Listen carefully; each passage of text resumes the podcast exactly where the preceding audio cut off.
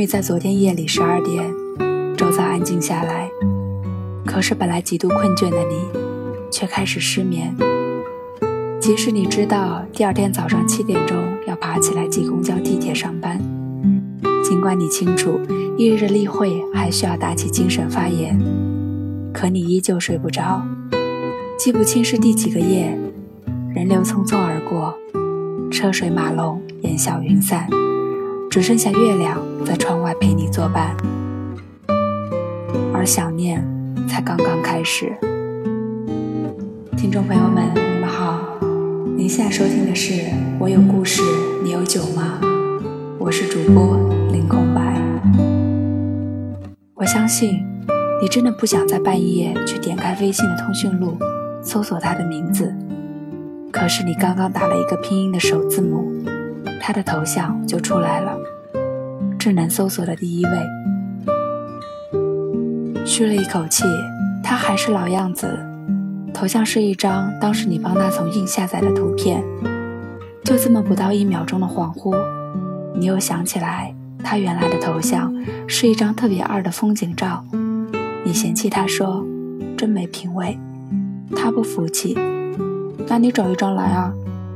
于是你上硬翻出 N 一张很有逼格的图片发给他，他反驳说，第一张太俗，第二张太花，第三张非主流。你说你最喜欢的是第四章，他说你这才真没品味。你生气不理他，可是下午你忍不住想和他说句话，却发现他的头像已经变成了你发过的第四张图片，至今没换。你又开始习惯性翻他的朋友圈，尽管已经千遍万遍，但是每次打开时，心里依旧忍不住哆嗦了一下。你生怕显示是一条横线，果断没更新。其实你想到了这个答案，因为他本来就是一个不爱发朋友圈的人啊。你顺手从上滑到下面，第一条，二零一四年一月一日，他发了一条文字：“你好，二零一四。”那一年你还不认识他，不知道他长成什么样子。你只是一个在学校里为了自己不停挠头，因为生活费月光而和家里撒娇的小女孩，正在幻想毕业能够去哪座城市生活，碰见一个什么样的男生，会因为自己的帅学长不太理会自己而私下懊恼不已。第二条，二零一四年五月十六日，他分享了一张图片，那是一场篮球比赛。他穿着二十三号的球衣，背对着镜头，左手捧着篮球，右手朝着头顶比了一个 V，看样子像是某个篮球比赛得了奖，很酷。而他喜欢的这位偶像，已经在一个月以前，也就是你们分手后的第一个月退役。那天你也在家里默默看完了整场比赛，虽然他不在，虽然篮球你其实看的并不算明白。第三条，二零一四年八月二十日，他发了一张自己的照片。他在学校的操场跑步，戴着耳机，低着头，很帅。红色的跑鞋透过浓浓的月色，也能看出三 M 的反光条纹。他还真是臭屁。那两年夜光的着装明明还没开流行，他就开始穿着夜跑了，估计迷倒了一堆的姑娘。你想？这么拉风的一人啊，却被自己忽然拿下了，还真是值得骄傲呢。第四条，二零一四年十二月三十一日，他没有总结一四年，而是分享了一首歌，张惠妹的《我最亲爱的》。我最亲爱的，你过得怎么样？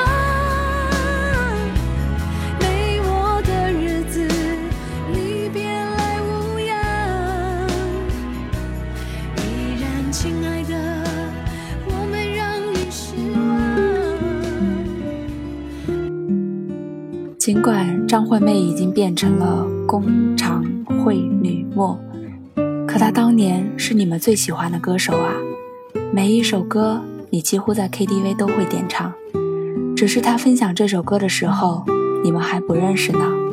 不过你知道的，没关系，因为再有十天你们就要见面了。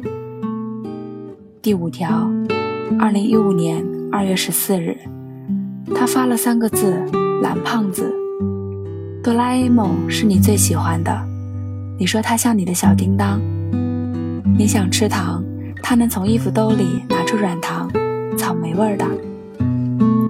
你弄洒了菌菇汤，他从裤子兜里掏出了纸巾，心相印的。你说想看张惠妹的演唱会，他从钱包里拿出了两张内场的门票，朝你眨眼睛。你们去看了，那年张惠妹挺瘦的。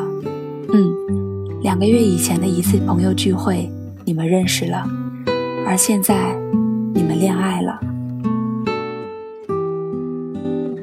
这一条，他不知道是不是因为忘记而一直没删，成了你夜里失眠的一个悬案。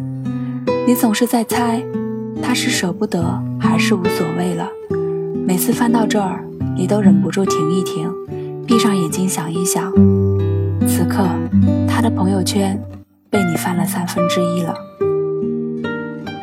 第六条，二零一五年五月十六日，他分享了一部电影，配文确实好看。七号房的礼物，那是一部韩国的片子，一三年上映的，但是你们俩对于信息太孤陋寡闻，一五年才在电影排行榜里看到评分爆表。那天晚上，你们挤在连锁宾馆，用 iPad 东翻西翻。他说想看香港警匪片，你执意要看这一部。他最终陪你一起窝在床上看完了这部电影，你哭得稀里哗啦。他一边拍着你的头为你擦眼泪，一边说：“确实好看。”第七条，二零一五年七月七日，他受了你的影响。发朋友圈不知不觉开始频繁。这一天，你们俩跑去公园放孔明灯，左边写了他的名字，右边签了你的名字，中间是你们一起的三个字“一辈子”。孔明灯飞得不算远，飘过树顶时，他拍了一张很好看的鱼眼照片。那时他已经开始喜欢摄影，一边把那张鱼眼照片发了朋友圈，一边还说。结婚照咱俩自己拍，要给你照相一辈子。第八条，二零一五年八月十日，他妈妈的生日礼物，他问了你意见。你们两人在周六走遍了城市里的商场，选衣服怕穿起来不合适，选包包真的太贵，你们还买不起。最后，你们选了一套最基础的三套化妆品。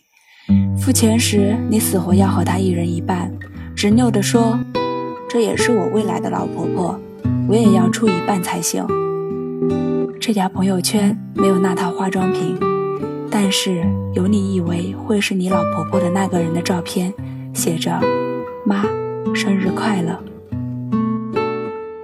第九条，二零一五年九月七日。他发了一张仙人掌，写着“新的生活”。他工作了，在一家互联网公司做程序员。他和你臭屁地说，他是程序员里最帅的那个，其他人都背着公司发的双肩包，踢着拖鞋。你摇头说，你才不行，他一定是吹牛呢。可你心中是信的，你也觉得他是最帅的那一波。仙人掌是你送的，听说能降低辐射，尽管你不知道是不是真的。第十条，二零一六年一月一日，他写元旦快乐，后面有一颗心，加了心是和你学的。就你在聊天时总爱在末尾加上一颗心，他学会了。以前他总觉得特别娘。但不知不觉发朋友圈时，竟然也带上了。总和一个人聊天，就是会习惯性的和他用一样的语气和一样的标点符号。你们每天都不间断，他从呵呵变成哈哈哈，从你现在做什么变成了你在干啥，从晚安变成了好梦么么哒。从简单的回答变成了末尾带上一颗心。这中间，他隔了五个月空白期才有新的朋友圈，并不是五个月没发，而是都是你们的合影，如今都通通不见。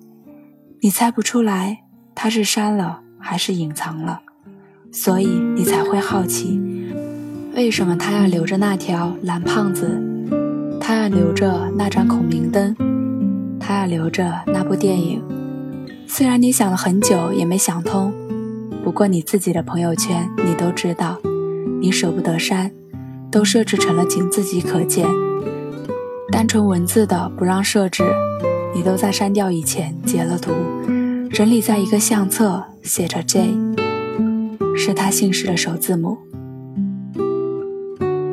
第十一条，二零一六年二月三十日，他发了一张照片，写着：“朋友们，记住了。”烟可以抽，酒可以喝，架可以打，有困难我能帮就帮。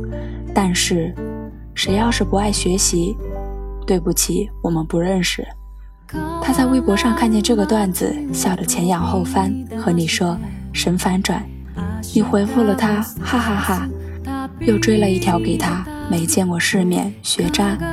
他给你发了一个撇了撇嘴的表情，把这条段子发了朋友圈。然后截图给你看评论，反驳你。你看，明明大家都在笑。第十二条，二零一六年四月十三日，你们已经分七天了。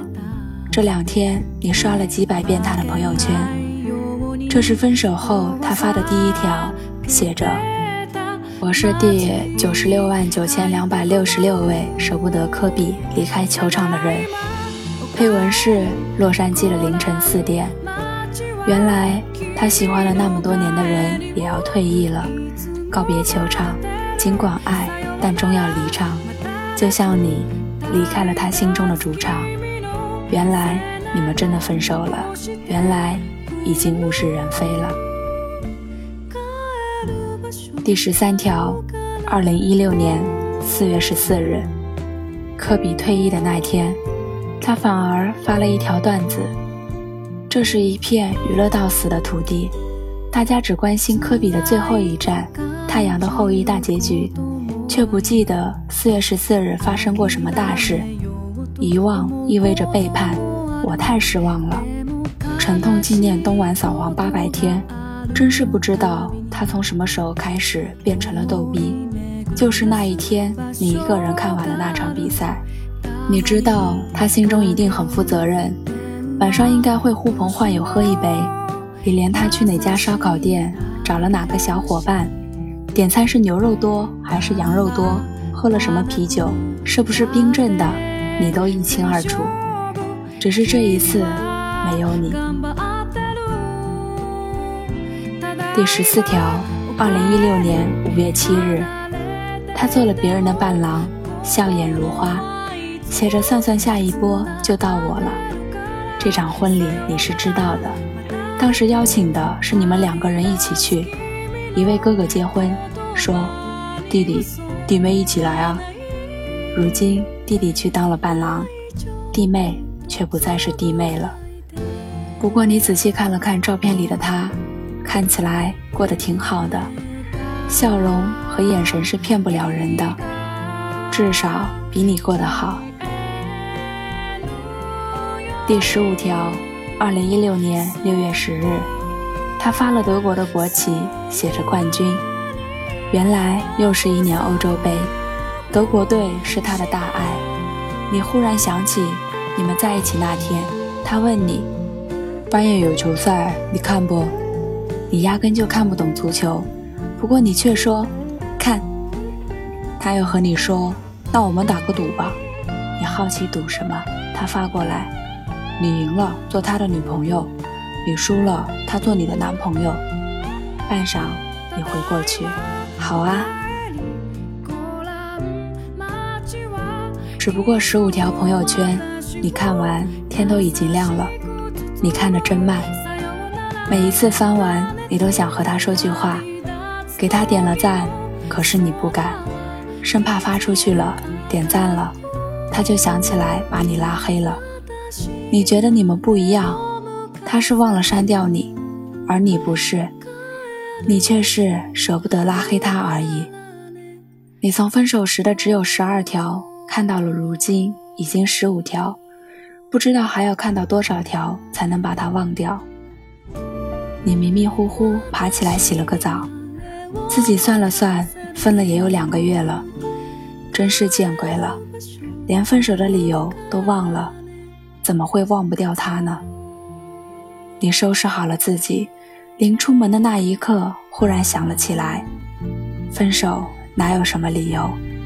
他只是说没意思了，不相处了。